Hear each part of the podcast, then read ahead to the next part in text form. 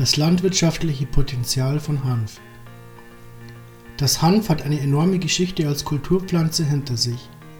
Neben der illegalen Verwendung als Droge gibt es noch zahlreiche andere industrielle Zwecke, die das Hanf erfüllen kann. Jegliche seiner Bestandteile können verwertet werden. Selbstverständlich macht nicht alles, was funktioniert, auch Sinn. Besonders eine der bekanntesten Verwendungen die Gewinnung von Cannabidiol lohnt sich im Feldanbau vermutlich nicht. Der Feldanbau für CBD Für den Feldanbau des CBDs fand ein Versuchsreferat des Landes Steiermark statt. Hier wurden einige Sorten auf ihre landwirtschaftliche Verwendbarkeit hin getestet.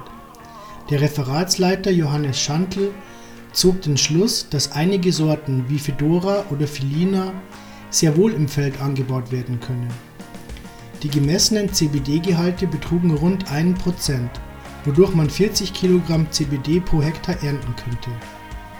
Problematisch an dieser Geschichte ist das anfallende Blütenmaterial, welches anschließend irgendwie verwertet und verarbeitet werden muss. Darum sei der Feldanbau für die Gewinnung von CBD eher uninteressant. Der Gartenanbau könnte jedoch bessere Ergebnisse erzielen im Schutze eines Gartens könne man den Pflanzen genug Zuwendung geben, sodass auch komplexere Sorten angebaut werden können, bei denen der CBD-Gehalt drastisch erhöht wäre. Von Hanffasern und Dämmstoffen. Von wirtschaftlich größerem Interesse ist die Herstellung von Dämmstoffen oder Papier durch Hanffasern. Ein Kulturberater der Firma Hanfland hat errechnet, dass pro Hektar rund 6 bis 8 Tonnen Hanfstroh anfallen Zwei Drittel dieser Fasern bestünden aus Holzanteilen, der Rest aus Fasern. Die Fasern eignen sich hervorragend für Dämmstoffe, Bekleidung und für Papier. Mit dem Holzanteil, der auch Schäben genannt wird, kann unterdessen Einstreu hergestellt werden. Das Unternehmen Hanfland hat bereits einen Prototyp für die maschinelle Trennung dieser beiden Bestandteile direkt am Feld entwickelt. Bei einigen deutschen Unternehmen findet man ein unerwartet hohes Know-how zum Thema Cannabis. Aus dieser Pflanze hergestellte Produkte könnten eine konkurrenzfähige Alternative zu Erdölprodukten sein. Hanf aus deutschem Anbau ist nicht nur regional, sondern auch hochwertig und ökologisch wertvoll. Dementsprechend hoch fallen jedoch die Kosten aus. So meint der Kulturberater Günther Schmidt von Hanfland, dass beispielsweise durch staatliche Förderung für alternative Materialien der Hanfindustrie der Aufstieg zu einem echten Industriezweig gelingen würde. Die Nachfrage nach Hanfsamen steigt. Insbesondere die Nachfrage nach Hanfsamen steigt in letzter Zeit enorm.